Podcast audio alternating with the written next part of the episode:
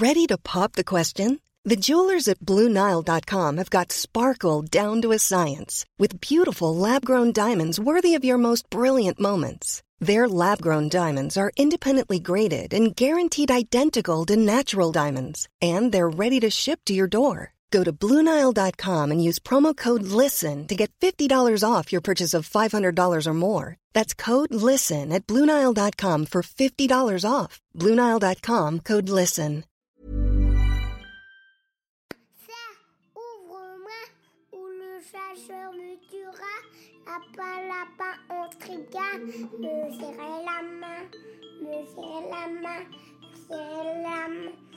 Lui, c'est mon petit garçon. Il vous a probablement fait craquer avec sa petite chanson. Moi, je suis Shane Love, une maman solo qui a décidé de partir à la rencontre des femmes du monde pour parler sans filtre de la maternité. Alors bienvenue à vous dans le tourbillon, le podcast qui parle de la maternité, la vraie, loin des filtres Instagram. Vous avez peut-être déjà vu Nadia Carmel à la télé, dans un journal ou sur la couverture de son livre Elle s'aimait très très fort. Son histoire a été fortement relayée dans les médias et pour cause. Nadia est devenue mère pour la première fois d'une petite fille, Lila, à l'âge de 25 ans comme elle le désirait. Après une séparation avec le papa, elle retrouve l'amour et agrandit sa famille avec une deuxième petite fille, Adélaïde, et son petit garçon Isaac. Une vie de famille paisible près de Reims, trois enfants en pleine santé, rien ne pouvait présager le drame qui allait survenir. Le 3 avril 2018, tout va pourtant basculer. Nadia est en voiture avec ses trois enfants quand un automobiliste en excès de vitesse les percute de plein fouet. Ces deux filles ne survivront pas à l'accident, son fils alors âgé d'un mois gardera des séquelles, et Nadia sera également hospitalisée. Alors comment se relève-t-on après une telle épreuve? Comment Nadia a-t-elle décidé de poursuivre sa vie dans la lumière plutôt que sombrer? Où en est-elle presque trois ans après le drame? Dans cet épisode, Nadia nous parle de son entrée dans la maternité, de cette journée qui a tout fait basculer, de son engagement pour éduquer les jeunes au comportement routier, et des petites fleurs qu'elle sème sur ce nouveau chemin avec son mari et son petit garçon. Un épisode d'une force et d'une résilience digne des plus grands sages. Bonne écoute Bonjour Nadia Bonjour, Merci beaucoup de nous raconter ton histoire dans le tourbillon. avec plaisir. Alors tu es la maman de trois enfants, deux petites filles et un petit garçon. Donc les- tes deux petites filles ont, rejoint euh, les étoiles lors euh, d'un terrible accident euh, de voiture. Euh, on va revenir un petit peu à tous tes débuts dans la, dans la maternité. Toi, est-ce que c'est quelque chose à laquelle tu rêvais toute jeune La maternité, comment c'est arrivé toi dans ta vie? Alors, euh, moi, j'ai toujours, toujours aimé les enfants. Déjà petite, euh, j'adorais ça. Adolescente, j'en ai gardé. Euh, ça a toujours fait partie de moi. Et surtout, euh, j'avais en tête d'être maman à 25 ans. J'avais un chiffre, un âge comme ça, qui était en moi, ancré. Et je me suis dit, j'aurai mon premier enfant à 25 ans et j'en aurai trois. Parce que toi, ta mère, t'avais eu. Bah, on était trois, mais c'est vrai que j'ai jamais fait le lien. On était pourtant, on était, non, j'avais, j'en avais même plus. J'avais deux demi-sœurs et j'avais donc euh, trois frères et sœurs de la seconde union de mon papa. On était une grande famille, euh, recomposée, mais euh, une grande famille. Et, euh, et je sais pas, je me suis toujours dit trois, trois, ça sera trois. Et pourtant, euh, dès que j'ai eu euh, mon premier enfant, je me suis dit non, en fait, j'en veux plus encore. Ah ouais. Ouais, mais au début, c'était trois. J'en voulais trois et je voulais mon premier enfant à 25 ans.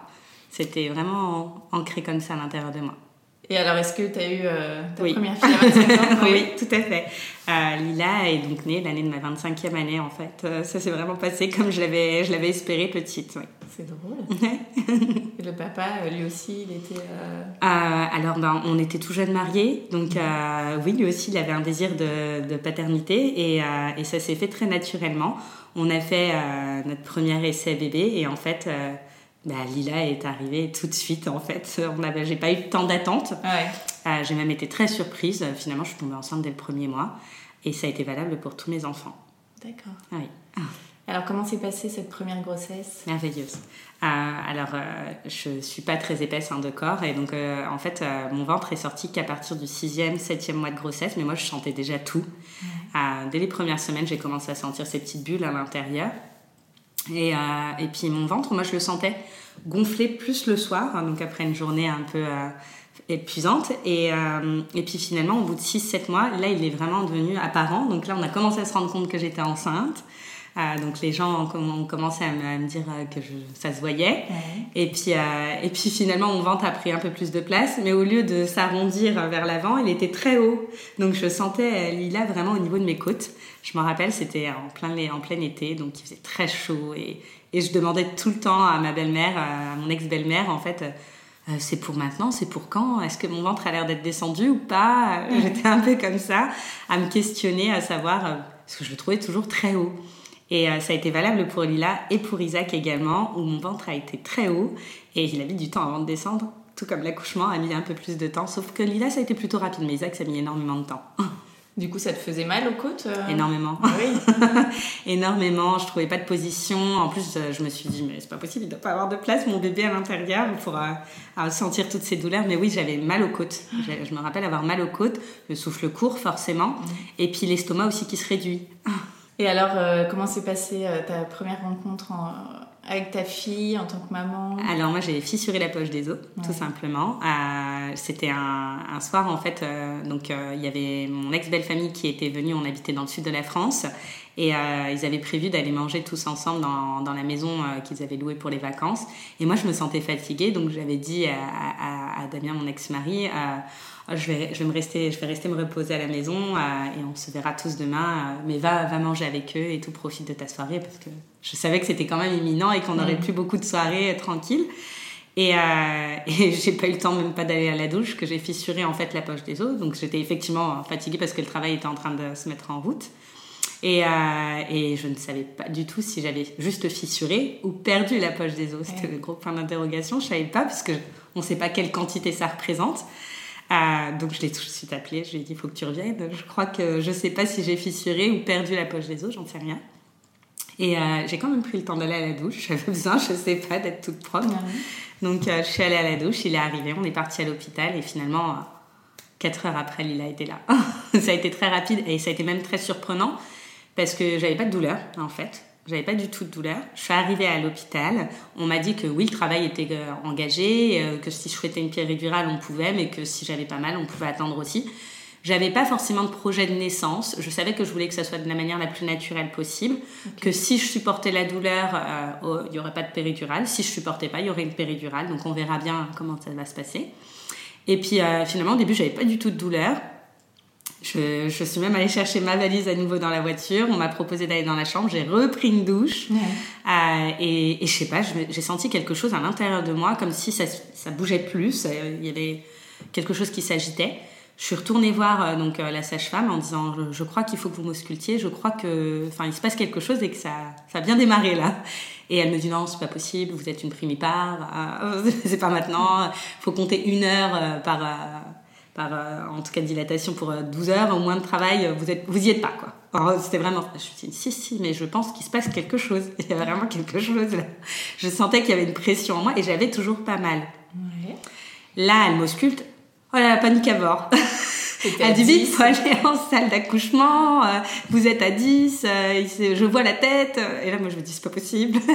Et, euh, et en, fait, en, fait, elle ne voyait pas vraiment la tête, c'était la poche des os qui, avait pas, qui était juste fissurée. Il fallait qu'elle continue à, en gros, à percer, à, à continuer à se vider. Et c'est là où j'ai eu mal. C'est finalement quand l'eau est donc c'est évacuée, sauf qu'elle n'avait pas fait la rotation qu'il faut encore, Lila, dans l'intérieur de moi. Donc là, elle m'a dit, il va falloir vous mettre sur le côté, elle va devoir bouger. Et là, j'avais vraiment extrêmement mal. Je sentais, mais sauf qu'il était trop tard pour ma péridurale. Et, euh, et, donc, euh, tout le monde était un peu paniqué autour de moi. Il y avait une espèce d'agitation, mais en même temps, moi, j'étais super zen quand même. Juste, j'avais extrêmement mal. J'avais froid, étonnamment, alors qu'on était en plein mois d'août. euh, et, mais en fait, c'était la douleur. C'était la douleur. Donc là, on m'a mis un petit plaid, etc. On m'a mis sur le côté pour essayer d'aider le bébé à, à se tourner. Et, euh, et, au bout d'une demi-heure, Lila est arrivée. Donc elle a fait la bonne rotation et en une poussée, elle était là. Ah et alors, euh, comment tu t'es sentie, toi, euh, dans ton rôle de maman? Est-ce que tu as tout de suite été à l'aise? Ah, Oui, tout de suite. Tout de suite. On a fait du pot à pot immédiatement. Elle en a fait avec son papa aussi. Elle m'a plus jamais quitté. là, c'était vraiment mon petit kangourou, quoi. C'était mon petit koala. Je l'appelais mon petit koala, mon petit chat. Elle était tout le temps greffée à moi. Ça a été tout de suite, je connaissais son odeur par cœur. D'ailleurs, je me rappelle très bien le moment, la première fois où on a été séparés. Je suis allée en course quelques semaines après, seule. je me suis sentie extrêmement vide et surtout sans elle, quoi, comme si ce petit koala était plus avec moi. Donc oui, on était très très fusionnels dès les premières secondes. Et alors, tu disais que tu t'étais séparée donc de, du papa oui. de Lila et tu as refait ta vie avec un, autre homme. Oui. Et donc vous mettez un bébé 2 oui. en route. Tout à fait. Donc c'est Adélaïde. Mm. Donc Adélaïde, c'était vraiment notre petit rayon de soleil. C'était finalement le lien, le liant qu'il fallait pour euh, Lila et puis pour euh, moi et Sébastien, vraiment pour euh, former une famille, hein, cette seconde famille. Et elle est arrivée, c'était exactement ça, c'était notre petit liant. C'était Lila était ravie d'avoir Adélaïde. Elles ont été extrêmement complices dès les premières semaines. Même Adélaïde, elle était déjà en observation tout nouveau-né. Elle rouvrait les yeux. Elle était ah, puis elle avait un physique très atypique, Adélaïde, elle ressemblait à un petit chat, elle avait beaucoup de cheveux.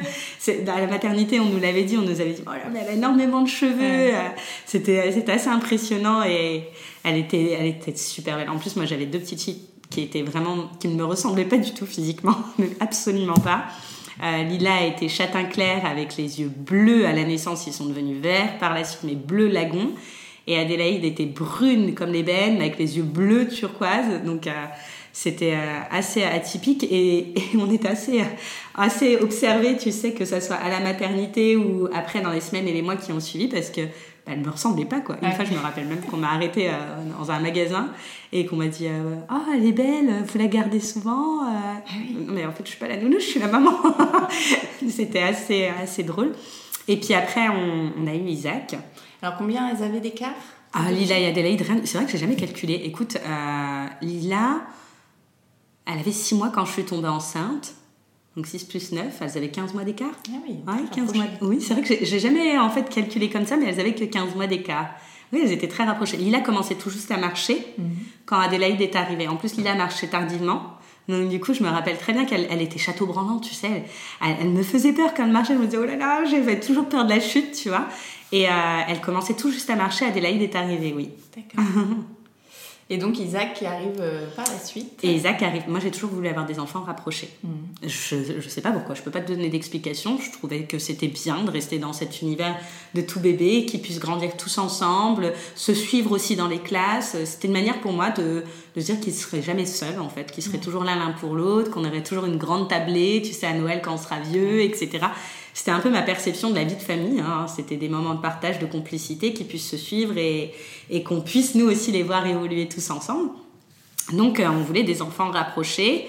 Euh, moi en plus j'avais la chance d'extrêmement bien m'entendre avec mon ex-mari, donc euh, il a toujours considéré Adélaïde comme la sœur de Lila et Isaac comme son frère. Ils avaient même droit à un cadeau de naissance. Enfin tu vois vraiment c'était assez, assez atypique pour une séparation. On était un couple séparé mais des parents unis.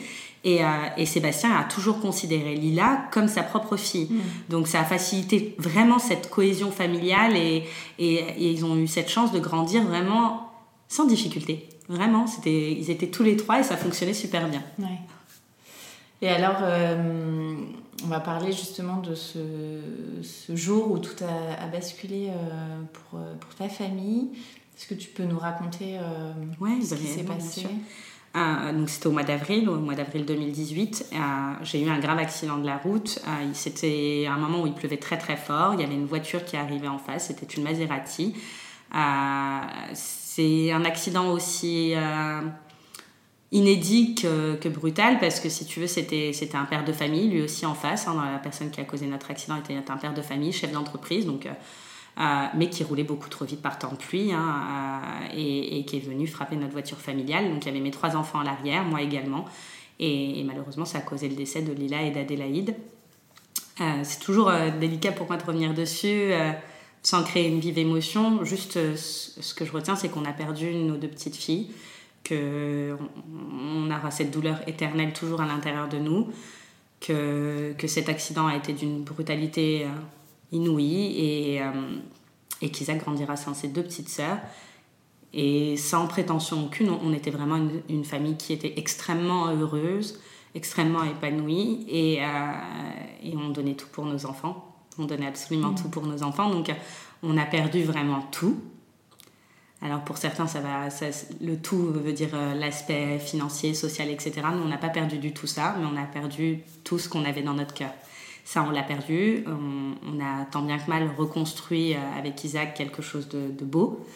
Je pense qu'Isaac est extrêmement épanoui aujourd'hui. il n'a pas conscience, parce qu'il est encore très jeune, hein. il aura 3 ans le 1er mars, donc c'est, il est encore très très jeune, Isaac. Il n'a pas du tout conscience de ce qui lui est arrivé, même s'il en garde des séquelles, il n'a pas du tout conscience. Et, euh, mais nous, on, sait d'où il vient, on sait ce qu'il a vécu, on sait où il en est aujourd'hui et on sait où, il va. C'est-à-dire que pour intervenir, tu sais, auprès de la Fondation Total et Michelin pour la, prévention routière, je parle donc avec des jeunes qui ont une quinzaine d'années et c'est la première question qu'ils me demandent.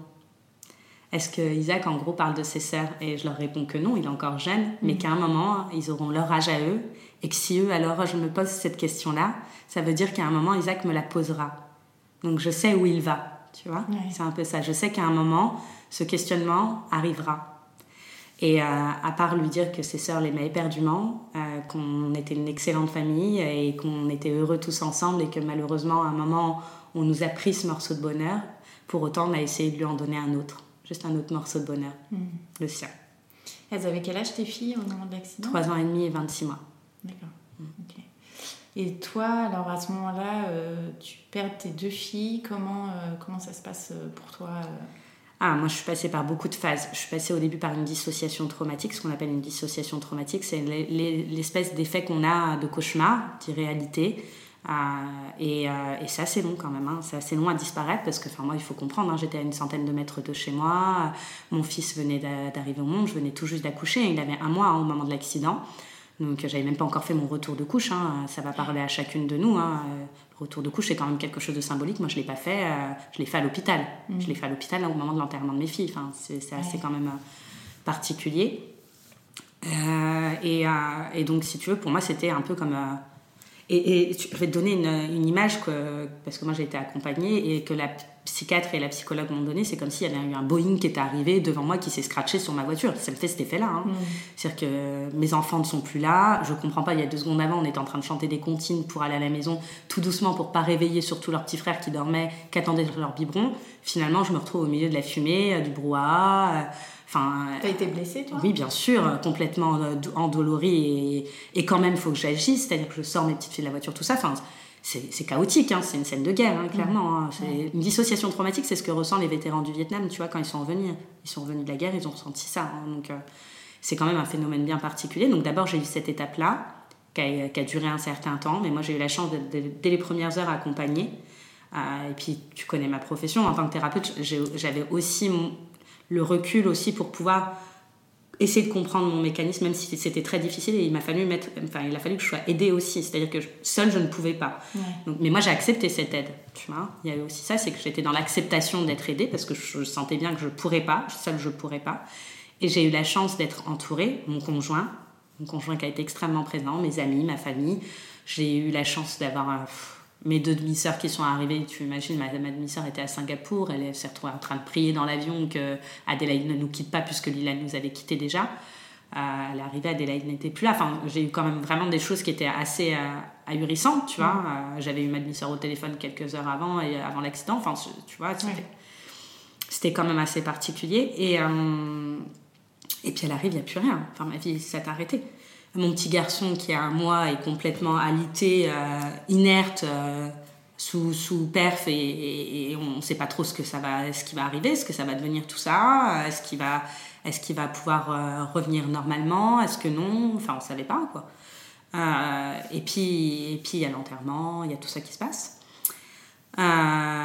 Donc après, il y a la sortie d'hôpital, il faut retourner à la maison. La maison euh, qui est restée dans l'état où, où l'accident a eu lieu, hein. il faut comprendre aussi ça. On met un certain temps, ça va paraître peu et en même temps ça peut paraître long. On a mis un mois avant d'y retourner. Donc ça peut paraître court et en même temps c'est déjà énorme parce que on n'avait aucune affaire, il hein. faut comprendre ça. Hein. C'est-à-dire... Vous êtes allé où du coup? On a d'abord été chez ma maman et puis après, on... qui était proche de l'hôpital parce qu'Isaac devait encore recevoir énormément de soins moi également, et parce que j'avais été opérée, j'étais en chaise roulante pendant trois mois, enfin tu vois, c'était vraiment le chaos, il faut comprendre que c'était le chaos. Et, euh, et puis après, bah, c'est l'arrêt, arrêt sur image, procédure, euh, procès, euh, expertise, reconstitution de l'accident. Et, et, puis là, tu, tu, te dis que finalement, il faut que tu écrives tout ça, il faut que tu couches tout ça, il faut qu'il y ait un aspect aussi thérapeutique pour toi, parce que moi, c'est quelque chose qui me parlait, l'écriture, c'est quelque chose qui, pour, la, pour laquelle j'avais une sensibilité. Et j'ai eu la chance de rencontrer une éditrice extraordinaire qui m'a contactée quand elle a pu rencontrer mes écrits. Parce que j'avais une page Facebook que j'alimentais justement de ses écrits. Elle les a découverts et elle m'a dit Mais en fait, il faut que vous parliez de tout ça. En fait, il y a, d'autres accidentés de la route, il y a d'autres personnes qui ont vécu la même chose que vous et euh, qui ne pourront pas en parler comme vous en parlez. Vous, vous êtes capable de le faire, en fait. J'en suis certaine et j'ai confiance en fait en votre parole. Et donc, euh, bah, je lui ai fait confiance parce qu'elle était d'une extrême bienveillance. Ça a été une vraie deuxième maman pour moi et ça l'est toujours aujourd'hui. Donc, euh, ça, a été, ça a été pour moi thérapeutique et je crois surtout que ça a été euh, pour moi, ça a donné du sens, tu vois. Ça a donné du sens à tout ce que j'avais comme lumière de mes enfants. En fait, si tu veux, mes deux petites filles, elles m'ont laissé ça pour moi. Elles étaient vraiment. Elles étaient angéliques, je te jure, tu les verrais, tu les aurais vues.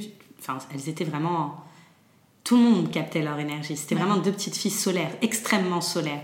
Et euh, ça peut pas s'éteindre un soleil, hein, tu vois, ça s'éteint pas le soleil, tu vois. Ben, il fallait qu'elles brillent encore. Et à travers cet ouvrage-là, bah, c'est ce qu'elles ont permis. Elles ont permis aussi bah, de changer les comportements routiers, ça c'est certain, parce que j'ai reçu euh, des milliers de messages de personnes qui ont changé leur manière de conduire, ou qui ont demandé à leur conjoint de changer leur manière de conduire, ou qui eux-mêmes ont changé leur manière de conduire.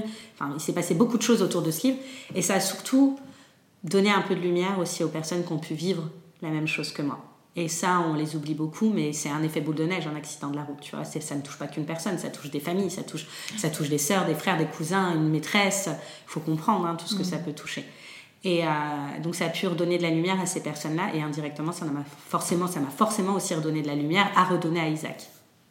Oui, parce que du coup, donc tu perds tes deux filles et tu as toujours ton, ton, garçon. J'ai toujours mon garçon, j'ai le procès en même temps, j'ai les expertises, les soins, j'ai la médiatisation du livre aussi, euh, donc j'ai les interviews aussi à faire. Donc revenir sur ce sujet comme je le fais avec toi, revenir aussi dessus.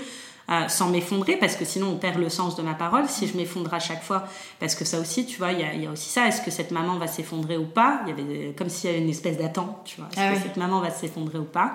Euh, avec cette déception de oh elle s'est pas effondrée alors que intérieurement j'étais complètement effondrée et détruite. Mm.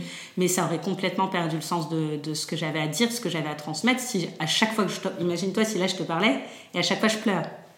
Tu vois je pense que tu aurais nombre d'auditeurs qui te couperaient à ton podcast et qui ne l'écouteraient pas tu vois. Alors qu'au final on va l'écouter si je pleure pas. Ça veut pas dire pour autant que je suis pas triste tu vois. Mm. donc euh, il y a eu ça aussi à gérer et puis il y a toute la partie euh, que certaines personnes te diraient que c'est de la reconstruction.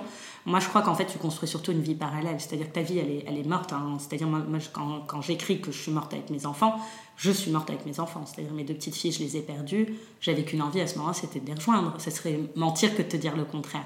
Mais par contre j'avais aussi qu'une envie, c'était de permettre à Isaac d'avoir la même vie aussi belle que ses sœurs. Donc il a fallu faire un choix à un moment, se dire qu'est-ce que je fais? Parce que c'est un vrai choix qui se posait à toi. C'est qu'est-ce que tu fais C'était au bout de combien de temps que tu as Je te dirais la première année où j'ai senti que je commençais vraiment à faiblir, tu vois. Euh, je dirais, ouais, peut-être même un petit peu avant, six mois après, là, où vraiment... Parce qu'avant, je pense que tu même pas capable de quoi que ce soit. Hein. C'est-à-dire que moi, il y a eu un temps où je mangeais plus, je buvais plus, enfin, ça, ça devenait n'importe quoi, tu vois. Et c'était même pas volontaire, c'est juste qu'en fait, tu n'as plus rien envie, tu vois. Et puis au bout de six mois, c'est là où j'ai commencé à avoir un état très proche d'un état dépressif, ou voire euh, même un état suicidaire. Hein, et, euh, mais on a toujours eu confiance en moi. J'ai eu cette chance-là quand même que, que ce soit ma famille ou les personnes qui m'ont accompagnée, ont toujours eu confiance en moi. J'ai jamais été hospitalisée. Euh, j'ai toujours eu le soutien des thérapeutes qui m'ont accompagnée. Et au contraire, ils m'ont tous toujours boosté pour parce que je pense qu'ils avaient foi en, en, qui j'étais, en se disant qu'en fait je pouvais être encore compétente aussi pour Isaac en tant que maman, c'est important aussi ce questionnement-là, c'est quand tu n'as plus la force de rien, est-ce que tu as encore la force pour ton enfant? Et en fait, euh, tu te rends compte qu'en fait, euh, c'est surtout lui qui a beaucoup de force. Et, euh, et, tu te dis, waouh, quoi, lui, il est là, et il tient bon, vas-y, quoi. Vas-y. Et puis, de toute façon, il ne te laissera pas vraiment le choix. Lui, il est là et il y va. Hein, donc, mm. il faut y aller. Et donc, je me suis dit, OK, allez, on y va. On y va tous ensemble. Et là, donc, bah, là, tu décides finalement de sortir la tête de l'eau. Euh, tu te reprends en main, tu fais attention à beaucoup de choses. Euh, et, c'est là où il y a eu justement cette phase médiatique où j'étais prête, tu vois. Et c'est pas, c'était même pas prête comme tu pourrais te préparer par exemple à une épreuve sportive, à un combat, tout ça. Non, c'est juste j'étais prête pour être en vie. Tu vois, c'est plus ça. J'étais prête pour être en vie et j'avais surtout plus jamais envie d'entendre une histoire comme la mienne. Ça, c'était quelque chose. Et c'était vraiment quelque chose qui était ancré en moi. Je, je, voulais que les gens comprennent la préciosité de la vie humaine. Ça, c'était quelque chose qui était, tu vois, viscéral. Je voulais vraiment qu'on comprenne qu'on peut s'aimer les uns les autres. Parce que c'était aussi primordial pour moi pour transmettre à Isaac. C'est-à-dire qu'à un moment, lui aussi, il va être sur la route, mais pas que. Il va, même au quotidien, à un moment, il va côtoyer plein de gens, à un moment, il va, il va devoir se faire des amis, etc. Enfin, tu vois, même dans la vie sociale, c'est-à-dire qu'on peut fonctionner tous ensemble. Et euh, c'était aussi le message global de mon histoire. C'était pas que la route, tu vois, c'était un message global. Et donc, euh, ça, en, voyant que ça prend, que ça marche, que les gens comprennent ce que je, voulais vraiment leur transmettre, ben, ça m'a redonné de la force, en fait, pour continuer. Et puis, euh, et puis à un moment, tu te dis, mais en fait, euh, tu es prête, tu peux reprendre le boulot aussi. Parce avait combien de temps t'as repris le boulot? Deux ans. Deux ans. Oui, deux ans. Euh, et toi, tu es thérapeute Oui, j'accompagne la femme et l'enfant, tu vois, autour de problématiques quand même compliquées. Euh, comme un psychologue peut le faire par exemple, euh, mais de manière plus holistique, c'est-à-dire que moi je dissocie pas le corps et l'esprit, je suis sophrologue et naturopathe, mais c'est des problématiques où je suis aussi heurtée par le deuil, tu vois le deuil, les enfants, que j'accompagne des enfants, donc tu vois, faut comprendre aussi, hein, moi Lila avait 3 ans et demi, Adélaïde 26 mois, donc tu vois, la morphologie d'un enfant, tout ça, c'est quand même quelque chose qu'on connaît en tant que maman. Donc ça voulait dire que j'allais recevoir des enfants du même âge, j'allais recevoir des femmes qui avaient vécu soit un deuil périnatal, soit un deuil d'enfant, soit euh, le deuil de leur conjoint, enfin bref, le deuil d'une manière générale, avec un spectre super large il fallait que je puisse les accompagner. Tu vois, ça devait pas être, c'est pas un job alimentaire, tu vois, là, c'est pas, on n'est pas, on n'est pas dans ça. On est dans vraiment les accompagner sur leur chemin de vie. Donc, c'était primordial que moi, je puisse être là, en vie, solide, aligné, pour pouvoir les accompagner. Sinon, ça n'aurait eu aucun sens. C'était me casser la gueule et surtout, bah, ne pas les aider et peut-être même les enfoncer, tu vois. Mmh. Donc, euh, au moment où j'ai décidé de faire ça, c'est que j'étais prête et que j'allais pouvoir leur donner des outils concrets et que j'allais pouvoir les accompagner tu vois, et que ça allait être pérenne. C'était ça l'objectif. Et donc, euh, à un moment, ça, ça a été clair pour moi, et c'était au bout de deux ans. D'accord. Et au niveau du couple, donc euh, toi, là, il y a deux papas euh, oui. pour chacune Des, filles. Comment ça s'est passé avec... avec Sébastien, mon conjoint? Ouais, et avec le, premier papa aussi, dans la gestion de tout. Alors, oh Damien, il a eu beaucoup, beaucoup à gérer, hein, parce que moi, j'étais hospitalisée, Isaac était hospitalisé, donc Sébastien était à notre chevet. C'est lui qui a tout géré c'est-à-dire tout ce qui est parti enterrement, etc. il a été extraordinaire, vraiment. Lui et sa famille ont été extraordinaires, je les remercierai jamais assez. Euh, il a toujours été présent euh, pour moi, il n'y a jamais eu aucune reproche, absolument rien. Euh, au contraire, il y a toujours eu du soutien, il a soutenu chacun de mes projets, que ce soit autour du livre, mes prises de parole, il regardait tout. Donc ça, c'était quand même, quand même comme je sais pas comment dire une reconnaissance tu vois. C'était quelque part je me disais il me reconnaît en tant que maman. C'est à dire que finalement je, reste la maman de Lila quoi qu'il arrive tu vois. Je fais pas de fausseté je j'abîme pas l'essence de Lila tu vois. Mm. Et euh, donc ça, c'était quand même quelque chose d'important pour moi. Et pour Sébastien, euh, écoute, c'était c'est l'homme de ma vie, c'était mon amoureux, il a toujours été là, tu vois. Donc euh, il a été symbole d'amour, il a été symbole de paternité. il y a un papa extraordinaire avec Isaac. Enfin vraiment, hein, c'est tu vois, ils sont extrêmement fusionnels. il m'a poussé, t'imagines même pas. Enfin, faut comprendre, pendant trois mois, j'étais en chaise roulante, j'étais plâtrée à la main, au pied, à l'ité. Enfin, voilà. Ah, donc euh, c'est lui qui m'a clairement poussé pendant trois mois. Il m'a traîné pendant trois mois, le pauvre, tu vois. Et après, il a fallu aussi qu'il me retraîne encore, tu vois, tous les mois où ça a été difficile. Et euh, donc euh, ça a été mon carburant aussi, tout autant qu'Isaac, bien sûr. Vous avez eu des phases chacun où l'un soutenait plus l'autre dans le couple? Euh, je crois que ça s'équilibrait, oui. Ça devait s'équilibrer à peu près. C'est-à-dire que euh, au moment où moi ça allait mieux, je pense qu'il a eu une phase où ça allait moins bien, lui, tu vois. Au mm. moment, il s'est accordé et autorisé le fait d'aller moins bien. Au moment où moi ça commençait à aller mieux, si on peut dire que j'allais mieux. Mais tu vois ce que je veux dire? Là, il s'est accordé un peu de faiblesse. Avant, non. Mm. Avant, honnêtement, il était très très droit pour moi. Euh, après, j'ai, comme je t'ai dit, j'ai eu la chance d'être extrêmement entourée. Moi, j'ai des amis. Enfin, vraiment euh, en or. Il n'y a même pas de mots, je peux même pas te dire. C'est, enfin, ils faisaient relais, elles étaient tout le temps là. Enfin, j'ai des amis, c'est juste extraordinaire, honnêtement. Enfin, elles ont toujours, toujours. Mais j'ai même pas un jour où je peux te dire elles m'ont, elles m'ont lâché. Jamais. Jamais. Hmm. Et euh, par exemple, elles m'ont jamais dit Mais t'es folle, Nadia, mais tu perds la tête. Non, non, elles étaient là, elles ont toujours été à fond, toujours là au tribunal, toujours là auprès de moi. Euh, à essuyer mes larmes ou à me donner le sourire, tu vois, tout le temps, tout le temps, tout le temps. C'était vraiment. Et encore aujourd'hui, c'est-à-dire que même aujourd'hui où elle pourrait se dire, bon, bah ça y est, ça roule, elle, est revenue parmi nous. Bah non, elle tient toujours là, tu vois. Donc ça, c'est quand même chouette. Et alors au niveau justement de la justice, euh, tu as mené un combat aussi pour que justement le chauffeur de cette voiture qui a créé euh, l'accident euh, soit puni à hauteur de ce qu'il avait fait. comment ça s'est passé Où est-ce qu'on en est aujourd'hui Alors il avait pris 4 ans ferme. Alors, il a fait deux mois et demi. Tu sais, je reviens souvent sur cette question-là parce que j'interviens auprès des, jeunes justement pour expliquer que bah, ça n'existe pas l'homicide routier en France, même s'il y a une circonstance aggravante ou deux ou plusieurs, peu importe ça n'existe pas, on n'enlève pas le permis non plus à vie. Donc euh, à un moment donné, cette personne, elle sera dehors et euh, elle sera amenée à reconduire. Ça aussi, c'est une réalité. En France, on, en, est à, ça. Euh, où il en est, il, est dehors, il habite quelques rues à côté de chez nous.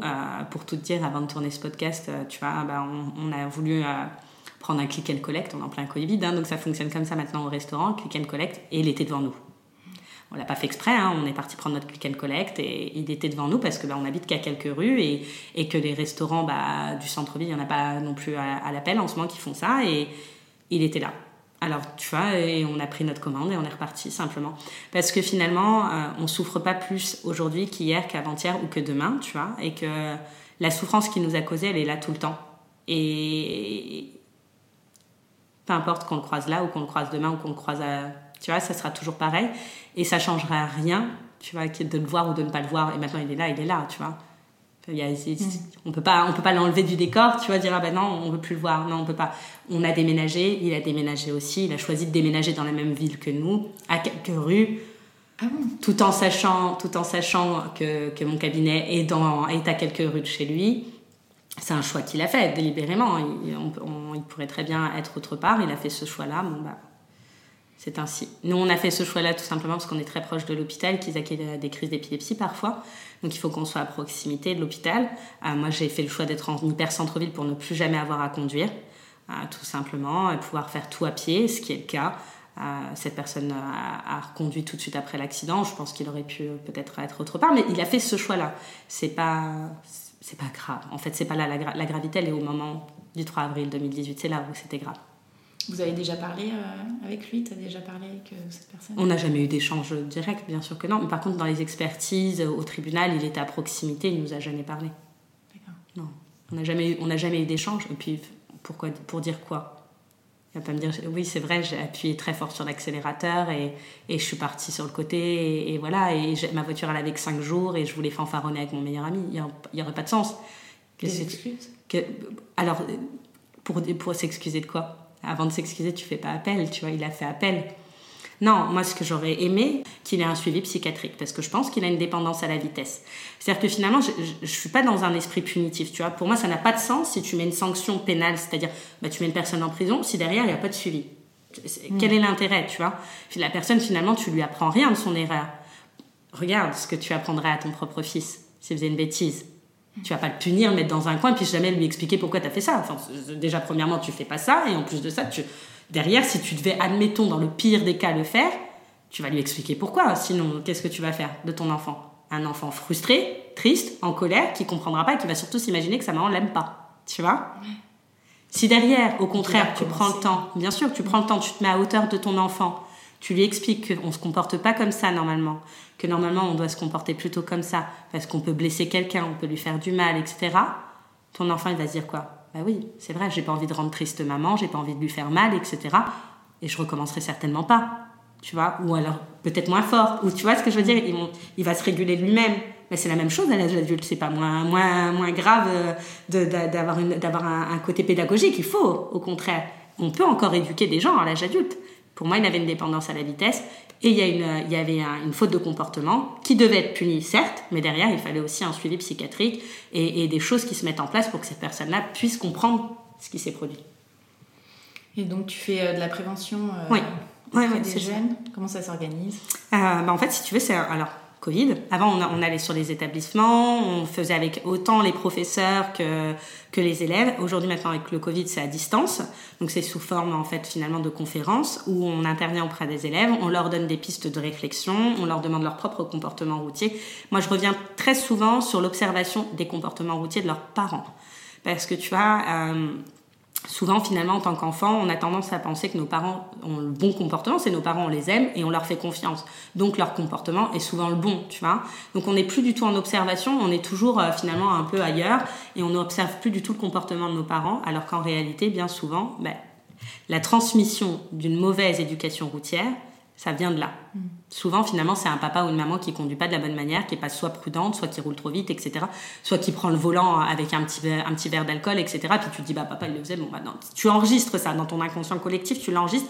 Et toi-même, tu le reproduiras adulte. Donc, je leur dis d'observer ces comportements, tu vois.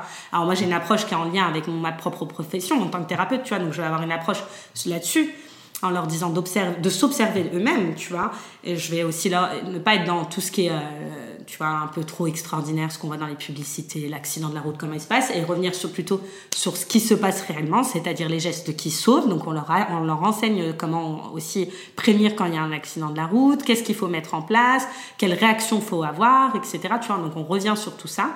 Euh, et, et, et, tout simplement, on, fait de la prévention et de l'éducation, tu vois. Donc, on, et puis on parle aussi des textes de loi parce que bien souvent, ils sont pas au courant en fait de ce qui ce qu'il y a derrière en fait, quels risques encourus, etc. Donc, on revient sur tout ça. Et puis euh, surtout, on a des échanges avec eux dans leurs questions, surtout. Ah oui. Ouais, ça c'est bien. J'aime beaucoup les questions de jeunes. ils sont sans filtre, tu sais, les jeunes. Donc, euh, ils ont moins d'appréhension. Ils vont poser des questions parfois même crues et sans, sans filtre, auxquelles finalement on n'aurait pas pensé nous adultes. C'est un vrai combat maintenant aujourd'hui Oui, j'ai commencé en même temps que le livre en fait. Donc tu vois, ça fait déjà plus d'un an hein, que c'est euh, mis en place. J'interviens tous les mois à raison de six fois à peu près, tu vois, donc c'est quand même assez régulier. Euh, et on, on, envisage vraiment de... C'est un programme en fait hein, qui a été déployé sur toute la France qui s'appelle le programme VIA, donc on envisage vraiment de continuer ça, c'est quelque chose de pérenne. Ouais. Mm. Et ça fonctionne très bien en plus, hein, vraiment. on observe de beaux changements chez les jeunes là-dessus. Et alors, tu disais qu'Isaac, lui, avait gardé des séquelles. Oui. Euh, donc, comment ça s'est passé pour lui à un mois de vie euh si tu veux, Isaac, il a eu un traumatisme crânien grave. Au-delà de ça, il a, eu, il a eu une fracture aussi qui a été grave, mais qui a été consolidée. Mais il a eu un traumatisme crânien qui a causé une lésion à son cerveau qui lui vaut des crises d'épilepsie. Pour autant, tu le vois pas du tout. Hein. C'est-à-dire que c'est un petit garçon, tout ce il est même extrêmement éveillé, il est totalement habile, il est très moteur aussi. Mais il a des crises d'épilepsie qui sont très insidieuses puisqu'il perd connaissance, lui, tu vois. Il n'y a pas de mouvement. Donc il a fallu trouver la bonne molécule, comme je te l'ai dit. Euh, ça a été un, sacré chemin, ça aussi. Et aujourd'hui, il est stabilisé, donc il nous en fait plus. Mais euh, encore au premier confinement, il nous en a fait. On a été à équerre, enfin tu vois, c'était assez compliqué. Là, aujourd'hui, on a trouvé la bonne molécule parce qu'il était pharmacorésistant quand même. Donc euh, ça a été un peu compliqué. Mais c'est bon, on tient la bonne. Ouais. Tu vas, j'imagine, lui raconter son histoire. Euh, bah, tu vois, ça rejoint un peu ce que tu me demandais tout à l'heure par rapport à, à savoir un peu si, si euh, finalement on va pouvoir parler avec lui de tout ça. Et je te disais, les jeunes me posent cette question tout le temps, à savoir euh, bah, est-ce qu'Isaac pose des questions? Pour le moment, non. Il y a des photos de mes filles dans la maison, de très belles photos d'elles. Il me demande pas trop qui est sur les photos. Et quand il demande, on lui dit. On lui explique, hein, on lui explique que c'est ses sœurs, etc. Euh, mais euh, je pense que je le laisserai venir à moi, me poser des questions. Et si besoin, je lui confierai le livre quand il sera en âge de, parce que c'est aussi un hommage pour lui aussi, hein, de sa force et de sa lumière.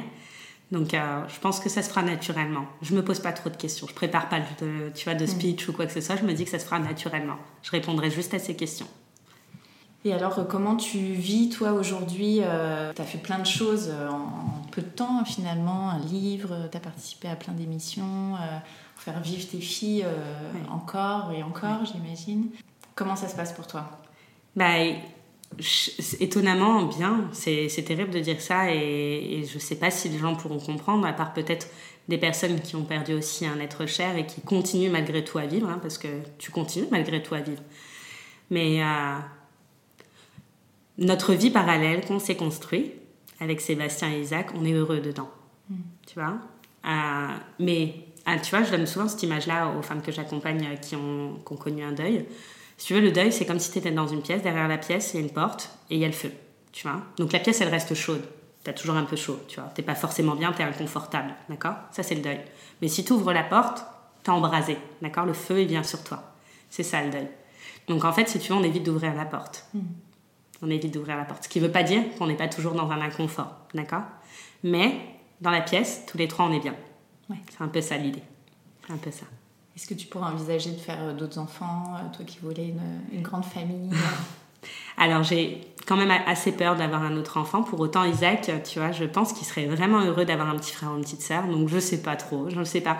Je sais que Sébastien est, ok aussi. Euh, je suis pas contre non plus. On verra. Je crois qu'il faut laisser la vie aussi faire ce qu'elle a à faire. Mais je pense qu'Isaac, il mérite. Il mérite aussi de connaître ça. Sœurs a été tellement heureuse de l'avoir lui. Alors lui, serait certainement heureux aussi d'avoir un petit copain ou une copine de jeu. On verra. Et alors, euh, le fait d'avoir euh, repris le travail, justement, tu disais que toi, tu devais accompagner euh, des, personnes qui traversaient des choses proches de, ton, de ton vécu à toi. Euh, qu'est-ce que tu conseilles euh, Qu'est-ce que tu pourrais conseiller justement aux, personnes S'il y a des conseils à avoir d'ailleurs, euh, j'en sais rien, aux personnes qui vivent le deuil ou des, drames Alors, juste la seule chose que... Alors déjà, premièrement, j'accompagne pas que des choses horribles, heureusement. heureusement, j'accompagne aussi des choses qui sont à but challengeant, des dépassements de soi-même, etc. Mais dans les moments tragiques que les personnes que j'accompagne ont pu connaître, ou vont connaître d'ailleurs, hein, parce que aussi j'accompagne autour de la maladie, Quoi qu'il en soit, ce qu'il faut retenir, c'est qu'il y a un, lieu vraiment où ça fonctionne bien, où on est toujours heureux. C'est notre cœur et notre mémoire. Et ça, on peut pas nous l'enlever. Tu vois, on peut t'enlever la vie. La mort, la vie, ça existe. Hein, ça fait partie complètement de notre chemin de vie. Mais par contre, il y a un endroit où ça reste. C'est le cœur et la mémoire. Et ça, c'est valable pour toutes les personnes qui seront autour de la personne qui souffrira, mais aussi pour la personne qui souffre. Lui rappeler simplement. Lui rappeler à ses souvenirs, à ses beaux souvenirs. Lui rappeler finalement que la vie, finalement, lui a offert aussi ça qu'elle pourra aussi lui réoffrir. Et autre chose, puisqu'on travaille sur la gestion émotionnelle en sophrologie, une émotion, c'est jamais constant. D'accord? Une émotion, tu la vis pas tout le temps. Tu peux pas être heureuse tout le temps, ni triste tout le temps, ni en colère tout le temps. Par contre, c'est valable aussi, ça, ce sentiment, cette émotion en tout cas, c'est valable aussi pour ta tristesse. C'est ça qui est fort. C'est-à-dire finalement, faut pas oublier que la tristesse. Je peux pas pleurer toute une journée. Tu vois, tu pleures jamais 24 heures. C'est pas, pas possible. Mmh. Et la personne qui va te reprocher de pas avoir pleuré 24 heures tes enfants, bah, demande-lui elle d'essayer, tu vois. Mm. C'est pas possible. Donc ça veut dire que dans ces 24 heures-là, tu vas être aussi sujette à d'autres émotions. Écoute-les, juste écoute-les. Tu te rendras compte qu'il y a des petites choses qui pourront peut-être te donner un peu de joie. Juste ça. Si je pouvais te dire quelque chose, c'est juste de se faire confiance aux personnes qui traversent un, deuil parce que finalement, on ne fait pas son deuil. Ça, c'est quelque chose, moi, qu'on m'a beaucoup dit, vous, faire son deuil. Est-ce que vous avez fait votre deuil? Est-ce que, est que, en gros, euh, comme si tu sais que c'était quelque chose que tu traversais, un obstacle ou quelque chose non, tu traverses, tu traverses ton deuil dans le sens, tu traverses dans ton chemin. Tu avances dans ton chemin, mais le chemin, il dure toute ta vie. Tu pars, tu es encore en deuil. Enfin, c'est une aberration de se dire, bah non, j'ai fait mon deuil. Non, tu fais pas ton deuil. C'est comme si tu, te sépares de ta main, tu te sépares de ton pied. Non, donc quand tu perds tes enfants, tu peux pas avoir fait ton deuil. Non, tu as, perdu ta main, tu as perdu ton pied, tu as perdu ton cœur, tu as perdu tout. Donc euh, finalement, c'est ton chemin de vie que tu, tu fais différemment, autrement. C'est comme si finalement tu étais à une intersection ce chemin-là, il est plus possible. Tu le sais. Tu prends celui d'à côté, tu sais qu'il sera moins beau, qu'il sera différent. Mais tu peux planter quelques fleurs, tu vois, sur ton chemin. Mais c'est un peu ça, c'est ce que je fais moi avec Isaac finalement. Tu je ressème, tac, tac, tac, pour que ça fleurisse, pour que lui puisse avoir un beau chemin, tu vois. Moi, je sais que le mien, il sera pas beau. Mm. J'en ai conscience. Mais par contre, le sien, il est en train de se construire et il va avoir que 3 ans. Donc il faut qu'il y ait plein de fleurs, donc j'en sème autant que possible. C'est pour ça que ce sourire, moi, je le placarde sur moi aussi. Ça ne veut pas dire que je suis éperdument heureuse, pas du tout. Je suis très heureuse quand je vois mon fils sourire, par contre. Vraiment, je suis extrêmement heureuse de le voir sourire. Et pour moi, c'est ça, c'est une victoire, tu vois, de le voir sourire, me dire ah, j'en ai pas fait un enfant triste, tu vois, parce que je suis triste, il est triste. Non, j'en ai fait un enfant heureux, mm. malgré ma tristesse. Donc ça, pour moi, c'est une, victoire et j'ai envie de dire aux gens que c'est possible d'atteindre ça, vraiment. Peu importe la taille de la peine qu'on a. Ça, c'est quelque chose qui est atteignable. Vous pouvez semer encore des choses belles, même si c'est pas pour vous. D'accord? Et on peut être heureux de voir les autres heureux aussi. Ça aussi, ça marche. Hein. Donc, euh, juste ça. Et, et, aussi parler aussi, tu sais, je voulais parler de tout ce qui est maladresse sociale on n'en parle peut-être pas assez autour du deuil. Moi, j'ai eu des maladresses sociales autour de moi, des la patience, euh, des, euh, mais peut-être que vous en aurez d'autres, euh, des choses comme ça qui peuvent heurter quand tu viens de perdre tes enfants. C'est-à-dire qu'on te dit la patience, quelle patience Moi, je, je, veux bien être patiente toute ma vie et les rejoindre quand tu veux, tu vois, c'est un peu ça l'idée. Mais c'est quoi la patience dans ces moments-là? Tu n'en as pas de patience, tu es juste triste. On ne t'attend pas cette réponse-là. la personne qui est en face de toi. Et donc. Et toi, il y a des personnes qui t'ont dit. oui, bien sûr. Vous en aurez Le jour de l'enterrement de mes filles, on m'a dit la patience, la patience.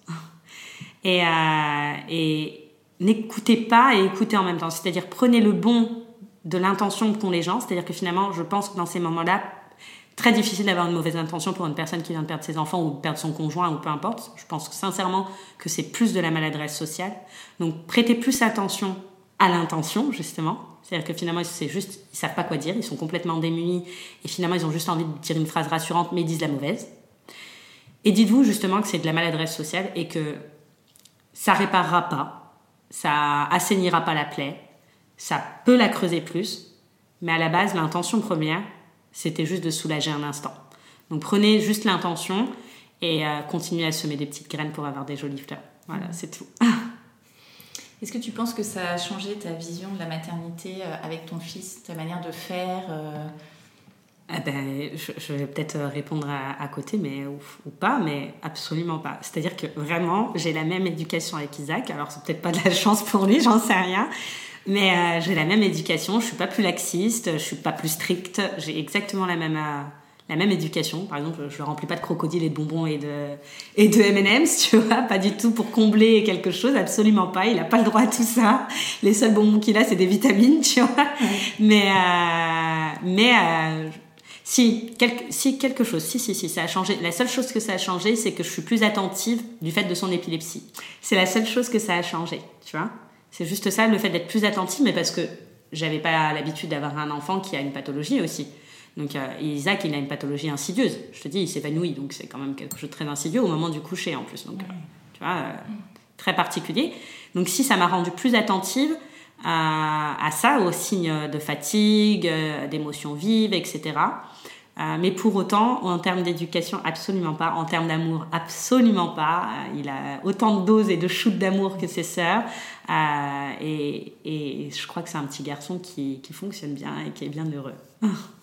Et justement, cette entrée dans le, le monde du, du handicap, de la maladie, comment tu l'as géré, toi bah, Alors, la difficulté, elle est là avec Isaac. C'est que c'est pas justement un handicap. Elle est là, la difficulté. C'est-à-dire que finalement, c'est imperceptible.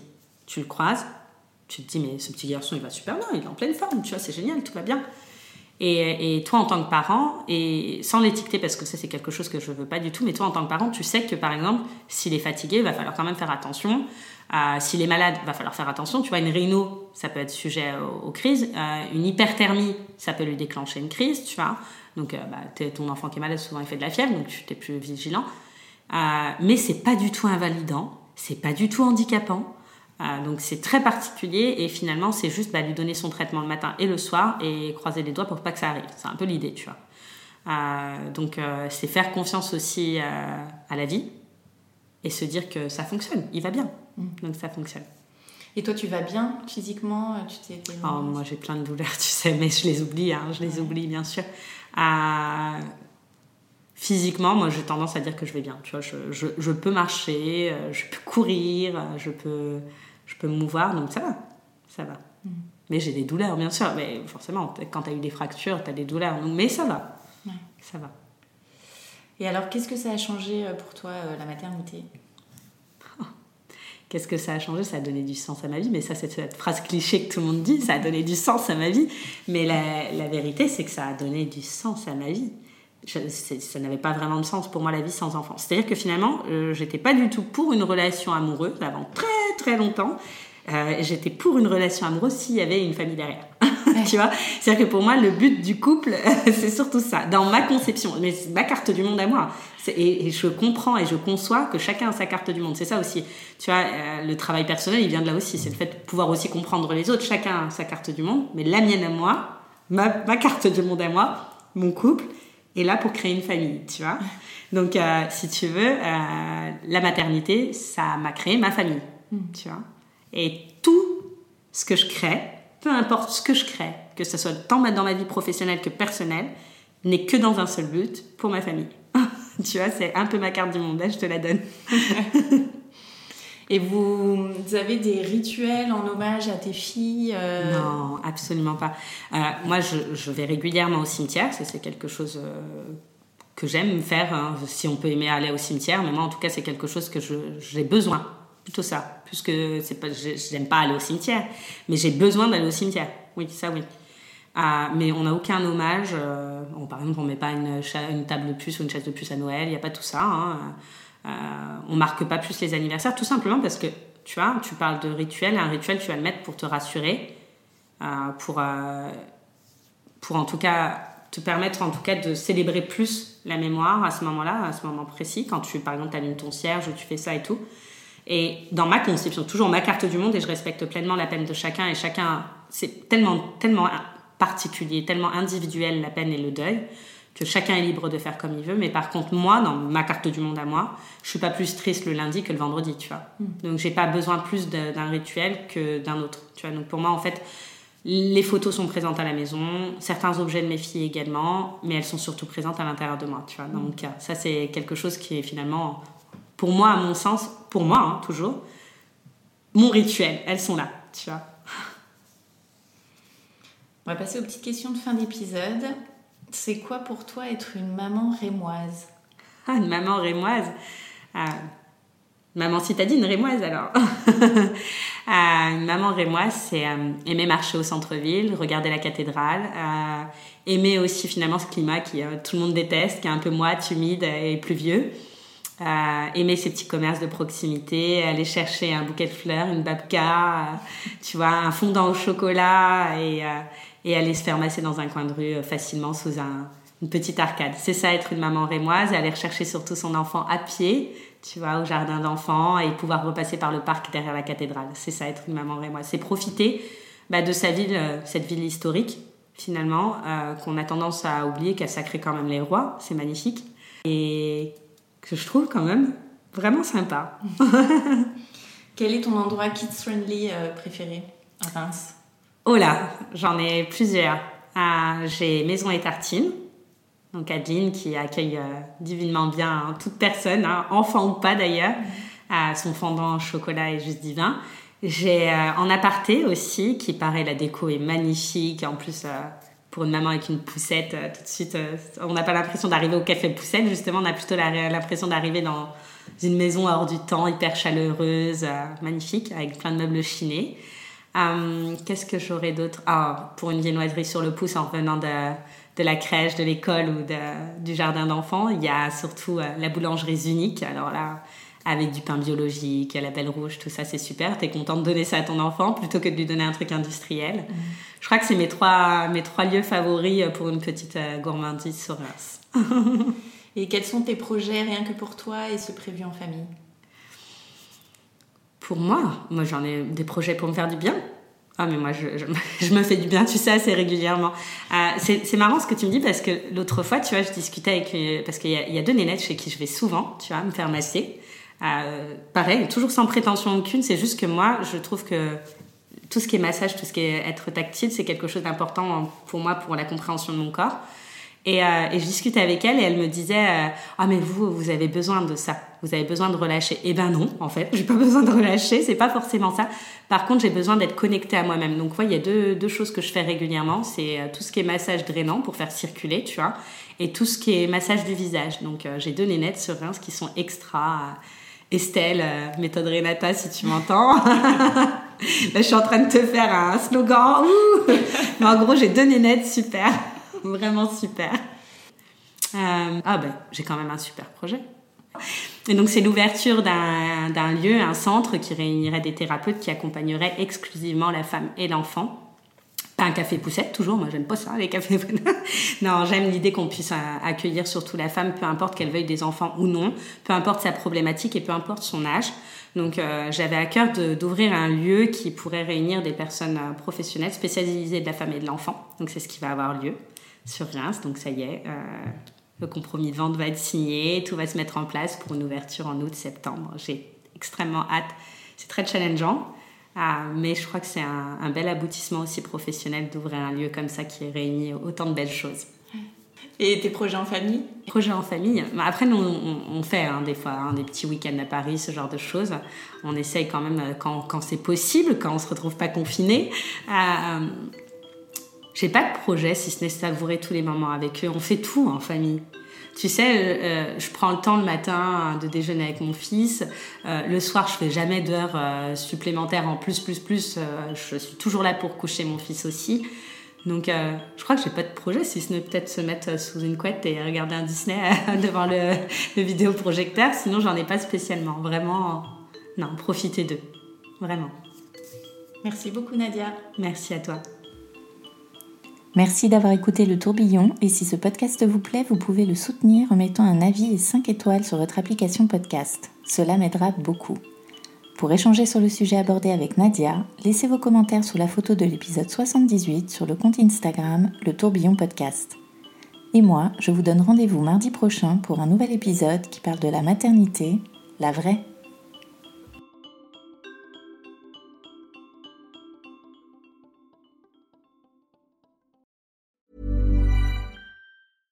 Selling a little or a lot? Shopify helps you do your thing however you cha-ching. Shopify is the global commerce platform that helps you sell at every stage of your business. From the launch your online shop stage to the first real life store stage, all the way to the did we just hit a million orders stage. Shopify is there to help you grow. Shopify helps you turn browsers into buyers with the internet's best converting checkout. 36% better on average compared to other leading commerce platforms because businesses that grow grow with Shopify. Get a $1 per month trial period at shopify.com/work. shopify.com/work.